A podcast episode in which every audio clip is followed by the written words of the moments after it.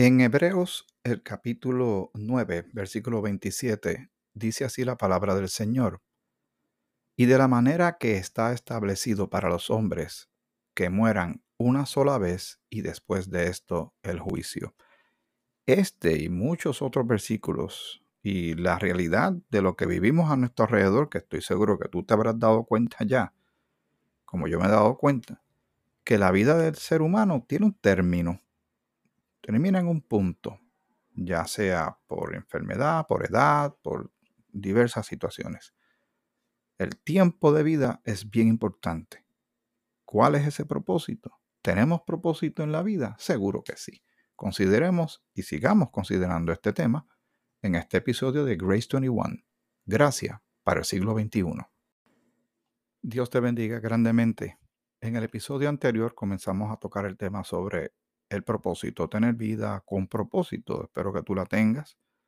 Eh, cuando uno lee, como me sucede a mí, lamentablemente por mi línea de trabajo, tengo que estar pendiente a, las noticias, a, lo que sucede a mi, a mi alrededor para ir también teniendo una cosmovisión de vida de acuerdo a la palabra de Dios. Y es lamentable la cantidad de personas que semana tras semana en nuestra isla, donde estoy, en Puerto Rico, salen durante una semana en más, lamentablemente en más de una ocasión. Una ocasión es mucho. Salen a veces dos y tres casos de suicidio. La persona que se quita la vida, lo veo como una persona que se quedó sin una onza de esperanza. Porque quien tiene esperanza se agarrará de eso, aunque sea con el dedito pequeño para mantenerse de este lado de la vida, no importa cuán mal estén las cosas. Cuando una persona toma una decisión de autodestruirse y con todas las consecuencias que eso conlleva, uno se pone a, pensar y a reflexionar qué llevó a esta persona a tomar esa fatal decisión. Porque la gente dice, tienes a tu mamá con vida, tu papá, tus hermanos, tienes hijos, tienes trabajo, eh, eres inteligente, eh, tienes mucho por hacer por delante. Mira, y la persona cancela y cierra toda posibilidad de propósito y considera que lo mejor es acabar con todo de una buena vez. Cada caso en particular tendrá su eh, motivo, razón o causa. Para eso tendríamos que estar haciendo varios episodios con relación a, este asunto y podríamos hacerlo más adelante. Pero no es el tema que estamos tocando.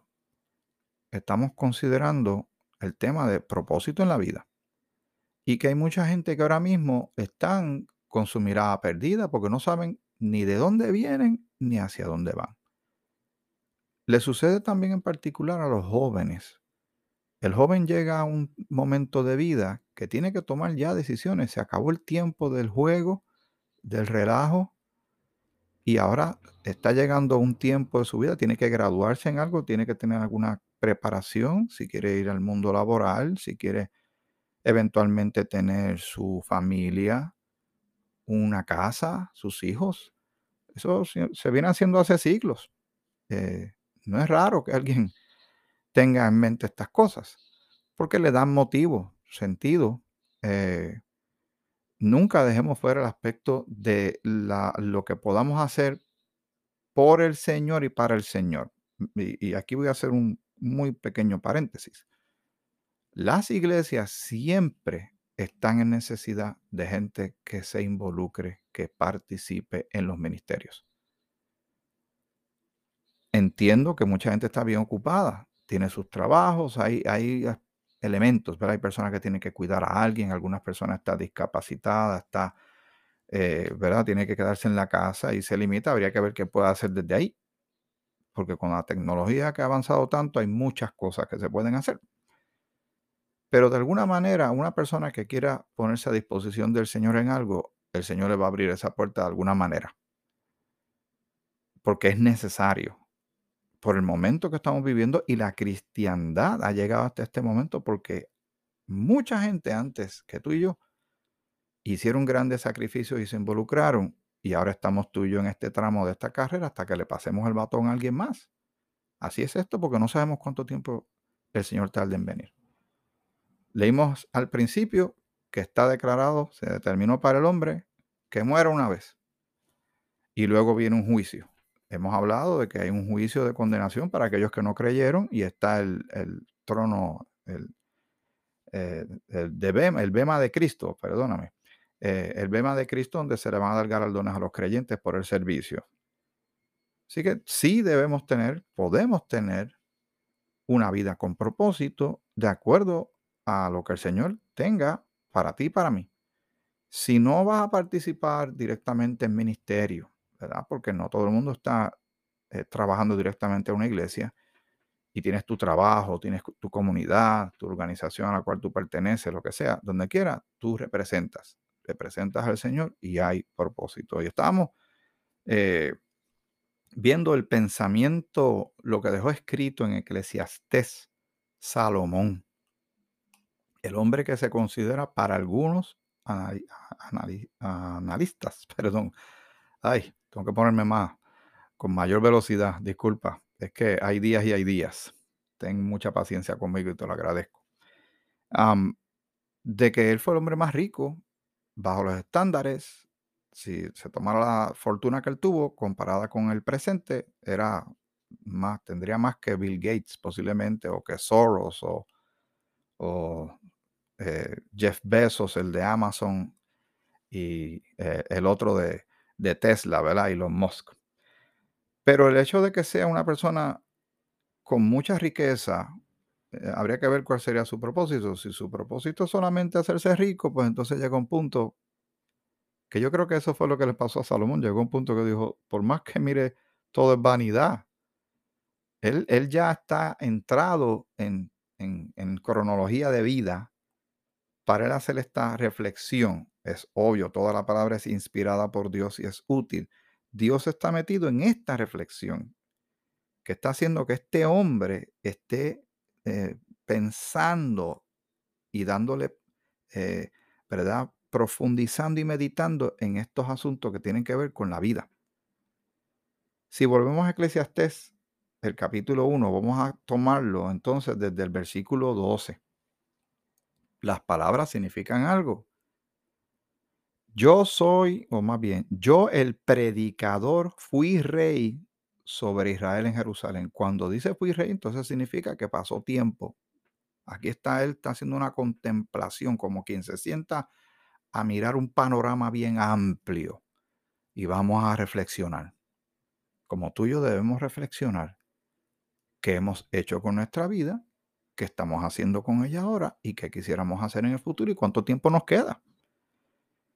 Versículo 13. Y di mi corazón a inquirir y a buscar con sabiduría sobre todo lo que se hace debajo del cielo. Este penoso trabajo dio Dios a los hijos de los hombres para que se ocupen en él. A trabajar se ha dicho. Y desde el, desde el Edén, Dios dijo que el hombre iba a tener que sudar, ¿verdad? A trabajar se ha dicho.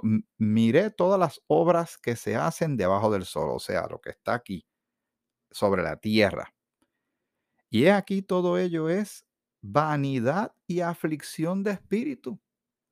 Frustración, indignación. Hay gente que está en trabajos que no les agradan tienen que ir porque tienen que pagar deudas, responsabilidades financieras, cuido, educación de los hijos, plan de salud, porque el ser humano cayó en esta trampa de crear del mundo esta única máquina económica.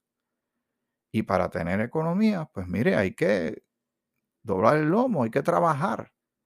Y eso va a conllevar años en eso para tal vez, si el Señor lo permite, tener una jubilación esperando en el Señor que uno no salga tan maltrecho del trabajo que, solamente salga como mucha gente se jubilan para ir a citas médicas. Y todos aquellos planes que tenían de darle la vuelta al mundo, no se puede ya. Por eso hay que ser muy sabio.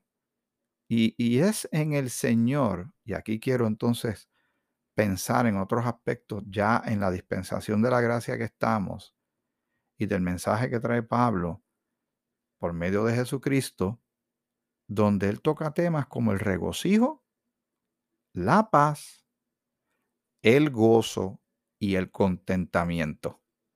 Parecería que esas palabras son imposibles de alcanzar hoy, pero cuando uno está centrado en el propósito, en la identidad que uno tiene en Cristo, en todo lo que significa el Señor para nosotros ahora que le pertenecemos y Él es nuestro Salvador y Dios es nuestro Padre, estos elementos que acabo de mencionar son posibles, están en la Biblia, no son un sueño difícil de alcanzar ahora. ¿Qué tú estás haciendo con tu vida? ¿Qué yo estoy haciendo con la mía? ¿Cuáles son tus prioridades? ¿Cuáles son las mías? Porque mucha gente, sus prioridades no en balde se sienten como se sienten se sienten vacíos, se sienten sin dirección, se sienten agotados, sin propósito, porque realmente a veces tienen tanto que no tienen nada. Y a veces lo que hay, eh, si lo viéramos como si fuera una mesa, todos los pedazos de su vida están en un desorden. Hay que buscar la manera de alinearlos. Y ahí es donde uno le pide al Señor sabiduría. Es triste ver a tantas personas muy poca gente yo he escuchado que me dice, a mí me gusta lo que yo hago. La gran mayoría de la gente piensa ya en jubilarse y que está en un lugar que no les agrada. Y se nota eventualmente en su rostro, en su desempeño. Ahora cuando vino la pandemia he leído sobre muchos eh, elementos sociales que se dieron. Algunos le llaman el gran despertar, que mucha gente despertó cuando los mandaron para la casa porque no podían trabajar, tuvieron mucho tiempo para sentarse a pensar y cuando llegó la hora de regresar al trabajo, no quisieron volver porque se dieron cuenta que estaban haciendo algo que no les gustaba. Ahora quieren buscar un propósito, quieren reinventarse, que son parte de las palabras que se usan hoy día. Y alguna gente se ha puesto a hacer cosas que no se parece a ellos, pero que en el fondo era lo que querían hacer. Y ahora están bien motivados. Curioso, ¿verdad? El ser humano es sinceramente bien interesante su, la manera en que hacemos las cosas, ¿verdad? El ser humano somos sorprendentes. El Señor tiene de verdad mucha gracia y misericordia para con todos y cada uno de nosotros. Muy bien. Vamos a seguir leyendo. Eh, el versículo 15. Lo torcido no se puede enderezar y lo incompleto no, pueden, no puede contarse. Hablé yo en mi corazón diciendo, he aquí, yo me he engrandecido y he crecido en sabiduría sobre todos los que fueron antes de mí en Jerusalén. Y mi corazón ha percibido mucha sabiduría y ciencia. Y dediqué mi corazón a conocer la sabiduría y también a entender las locuras y los desvaríos. Conocí que aún esto era aflicción de espíritu, porque en la mucha sabiduría hay mucha molestia y quien añade ciencia, añade dolor. Y sigue este tono de Salomón como de irónico, hasta de frustrado. Y sabía mucho, pero a la misma vez tampoco como que le sirvió de mucho. Hoy día hay personas, y yo, yo no me opongo a la educación como nadie se debe oponer. Y yo cada vez que tengo la oportunidad de, de participar de algún seminario, de un eh, seminario de estos de internet que le llaman webinars. Para ir aprendiendo más cosas, seguro que sí, porque uno quiere ser lo más efectivo posible. Uno aprende mucho de uno mismo y de cómo tratar a los demás y llevar a cabo la responsabilidad que uno tiene por delante. Pero hay personas también que aprenden, aprenden, aprenden, que no aprenden nada. Y saben tanto que no saben nada. Y la sabiduría tampoco los ayudó a llenarse a encontrarse y su, eh, su rostro denota que no hay alegría, no hay contentamiento, no hay paz. Su actitud, su temperamento, sus estados de ánimo, a pesar de que uno dice, pero esta persona tiene tantos títulos y conoce de tantas cosas, sí, pero si no, está si no le está haciendo de bien, entonces ¿de qué, le, ¿de qué le valió saber tantas cosas? La idea era crecer y madurar con un propósito, con un propósito que sea bueno. A veces la gente se quiere romper mucho la cabeza con relación a cómo llevar sus vidas y las decisiones que van a tomar o las cosas en las cuales se quieren involucrar. Mire, le voy a ayudar, te voy a compartir esto con mucho respeto, simplemente para tu consideración. No tienes que hacer lo que yo te digo, eh, pero piénsalo. Si lo que vas a hacer o lo que te vas a involucrar, piensa, glorifica a Dios, bendice a los demás.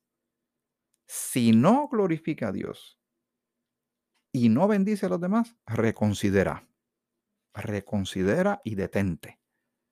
Y vuelve a mirar el asunto un poco más. No te esmandes, porque cuando se toman decisiones apresuradas, ahí viene el lloro y el crujir de dientes, ¿verdad? Eh, pagamos el precio de, de ser muy apresurado y de esperar con calma. Y otras veces es, esta es la ironía, te digo, la vida no debe ser aburrida, es que tiene mucho drama. Y en otras, como que aguantamos mucho una decisión que dimos haber hecho hace tiempo y no sé qué nos detiene y lo atrasamos, cuando dimos haber tomado una decisión más rápido. Pero cada uno está llevando su vida y la llevamos delante del Señor y que Él nos ayude a tener eh, sabiduría para llevar a cabo las cosas de una manera correcta, que sean de bendición, que exalten el nombre del Señor y bendigan a los que están alrededor de nosotros y que cuando llegue a cierto punto de la vida de uno, uno haya dejado algún legado, un legado positivo, no para que echen loas o hablen bien de uno. No se trata de eso, porque el viento pasa y todo sigue y se va y se olvida la gente de la gente. Pero el impacto que se puede hacer a alguien por el testimonio que se hizo de el Señor en nuestra vida y lo que uno pudo hacer para bendecir a otros por medio del Señor, eso tiene gran valor. En el capítulo 2 de Eclesiastés comienza eh, Salomón diciendo lo siguiente, dije yo en mi corazón, ven ahora, te probaré con alegría y gozarás de bienes. Mas he aquí esto también era vanidad. Tanta gozaera, ¿verdad? Que es una palabra que se usa mucho aquí en Puerto Rico, la gozaera, el vicio. Vamos a pasarla bien. Y al final del día, ¿qué queda? Eso es vanidad también. El ser humano, millones de personas en este momento alrededor del mundo, creen que están gastando su vida de la mejor manera y realmente la están gastando en un gran cero. Sin pensar, o saben o desconocen, pero como quiera, eso no cambia el hecho de que cada persona tiene que ir delante del Señor el creyente para galardones, rendir cuentas por servicio y estar para siempre con el Señor por la salvación que tenemos en Cristo. Y el inconverso para un trono blanco y un juicio, porque no, no encontraron su nombre en el libro de la vida, no creyó, y va para el lago de fuego. Eso lo dice la Escritura. Búsquelo porque está en la Biblia. Y sé que es un tema que a mucha gente le parece antipático, pero si uno no lo dice, es una falta de respeto a la humanidad. La gente tiene que saber no tan solo de lo que Cristo hizo y quién es Cristo, y la salvación y lo que eso implica para la vida de una persona que ha creído en Él. También tiene que saber, tiene de todo el derecho de saber que si no cree, lo que va a suceder es lo siguiente, ¿verdad? Tiene que saberlo para que tome una decisión. Así que dice eh, Salomón eh, a su corazón, te probaré con alegría y gozarás de bienes. Así que tener cosas, eh, gozar de las cosas de la vida, ¿qué se dio cuenta él luego de pasar el tiempo? Mas he aquí, esto también era vanidad, hueco, vacío. Y nadie quiere, después que lleve una vida de, qué sé yo, 50, 70, 80, 90 años, no sabemos cuánto tiempo el Señor nos dé de vida pero que al final sea un gran cero. Que uno vaya delante del Señor, por, por ejemplo, el que no creyó, porque el que creyó sabe que va para la presencia del Señor. Pero el que no creyó, que alcanzó tantas cosas humanas, que tuvo tantos juguetes, que fue a tantos sitios, que aprendió tantas cosas y conoció a tanta gente, al final del día va para el lago de fuego. Eso es creo que sería la noticia y es la noticia más terrible que una persona pueda enfrentar. Y mucha gente van a caer en el lago de fuego, porque la misma escritura lo dice. Serán muchos. ¿Cuántos? No sé. Pero el Señor va a considerar a toda persona que haya existido sobre la faz de la tierra. En el versículo 2, seguimos leyendo a Eclesiastés capítulo 2. A la risa dije, enloqueces, y al placer, ¿de qué sirve esto? Así que de tanta risa, mire que mucha gente va a shows y ven estos espectáculos hoy día de malas palabras desde que se saluda hasta que se termina y la gente sale, ay, qué bien la pasé, qué mucho goce. Salomón dice, vanidad de vanidades. Tendrás que esperar hasta el próximo espectáculo a ver si se para alguien ahí y te dice algo que te haga reír, porque como que tienes ganas de reírte, como que quisieras tener gozo, pero estás buscándolo donde no es. Todo lo que tiene que ver con Dios es eterno. Todo lo que tiene que ver con el mundo es pasajero. Y la gente está buscando reírse en los lugares equivocados y están, eh, las cosas equivocadas los están haciendo reír. Como las cosas equivocadas también los están haciendo llorar. Hay cosas que realmente deben ponernos a llorar. Pero la gente a veces hasta llora por lo que no debe llorar. Y ríe por lo que no debe reír. Dice en este mismo versículo, ¿de qué sirve esto? Propuse en mi corazón agasajar mi carne con vino y que anduviese mi corazón en sabiduría, con retención de la necedad, hasta ver cuál fuese el bien de los hijos de los hombres, en el cual se ocuparán debajo del cielo todos los días de su vida. Engrandecí mis obras, edifiqué para mí casas, planté para mí viñas, me hice huertos y jardines y planté en ellos árboles de todo fruto. Wow, eso es lo que mucha gente quisiera hacer, ese plan de vida. Mire, mire que muchas cosas hay, hay ahí en sí. La casa, viñas, huertos, jardines, árboles que dé fruto. Dice, me hice estanques de aguas para regar de ellos el bosque donde crecían los árboles. Compré siervos y siervas y tuve siervos nacidos en casa. También tuve posesión grande de vacas y de ovejas, más que todos los que fueron antes de mí en Jerusalén. Así que él aventajó a aquellos que fueron rey. Él les pasó por el lado, o sea, él tiró una curva nueva. Y uno diría, wow, si tenía todo, prácticamente tenía todo. ¿Qué le pasa a este hombre que está hablando así? vamos a seguir leyendo. Recuerden, él está como que en un punto de su vida donde él se sentó a reflexionar.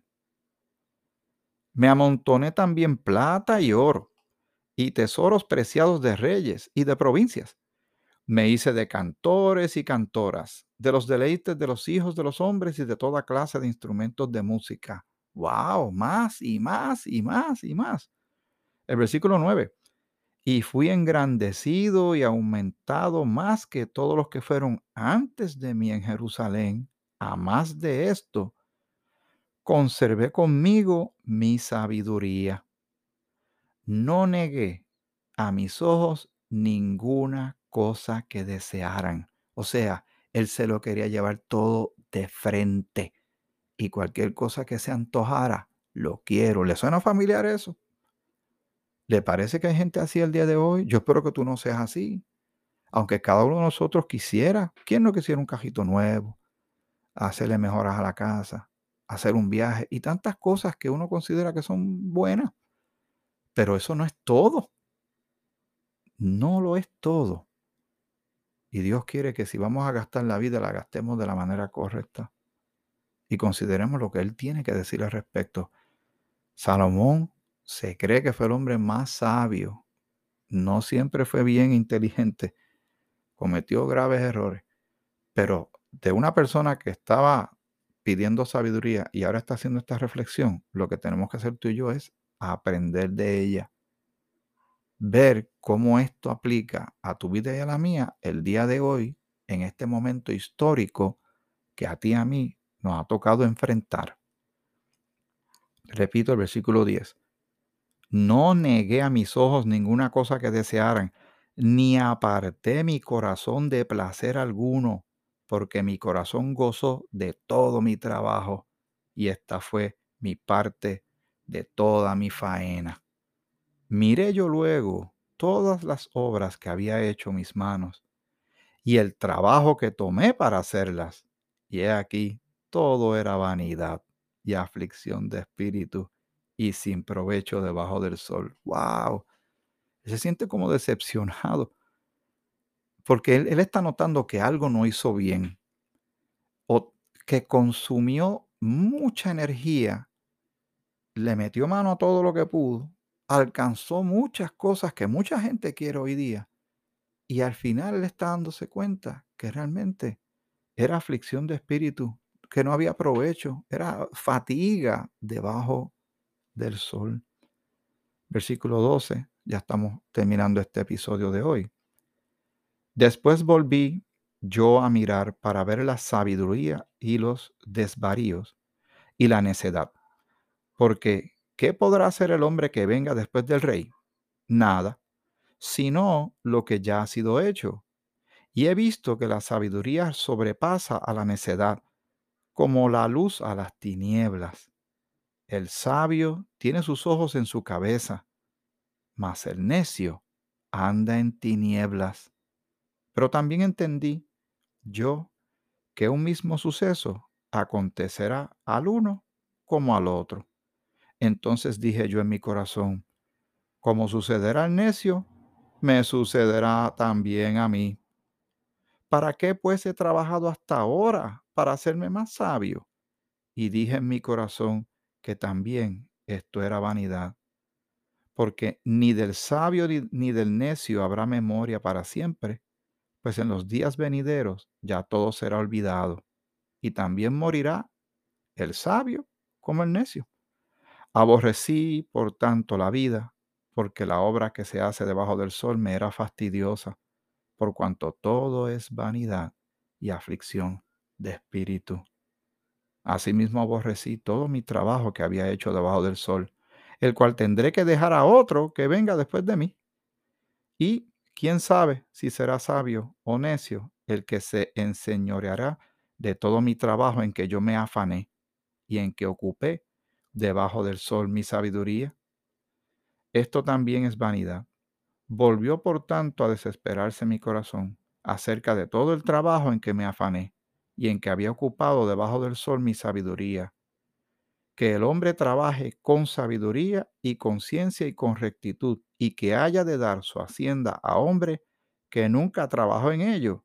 También es esto vanidad y mal grande. Otro se va a gozar todo lo que... Eso ha pasado tantas veces, ¿verdad? Que el que no puso un clavo se hereda todo y se, y se lo disfruta de aquel que se mató trabajando tanto. Suena aquí como irónico no sé si hasta me atrevo a, decir aquí un elementito de sarcasmo en este hombre, pero le está haciendo una profunda reflexión. Ya tengo que concluir, versículo 22. Porque, ¿qué tiene el hombre de todo su trabajo y de la fatiga de su corazón con que se afana debajo del sol? Porque todos sus días no son sino dolores y sus trabajos molestias. Aún de noche su corazón no reposa, o sea, no duerme. Esto también es vanidad. Hmm. Tenemos que seguir con este asunto. Vamos a seguir desmenuzándolo y te pido que sigas leyendo Eclesiastés. Del hombre que pidió sabiduría y ahora en este punto de su vida, mire lo que está a las conclusiones eh, con lógica. Yo diría que hasta con sentido común, que él llega y eso nos tiene que poner a pensar a ti y a mí. Hasta aquí este episodio de Grace 21. Gracias para el siglo XXI. Que el Señor te bendiga, te bendiga mucho.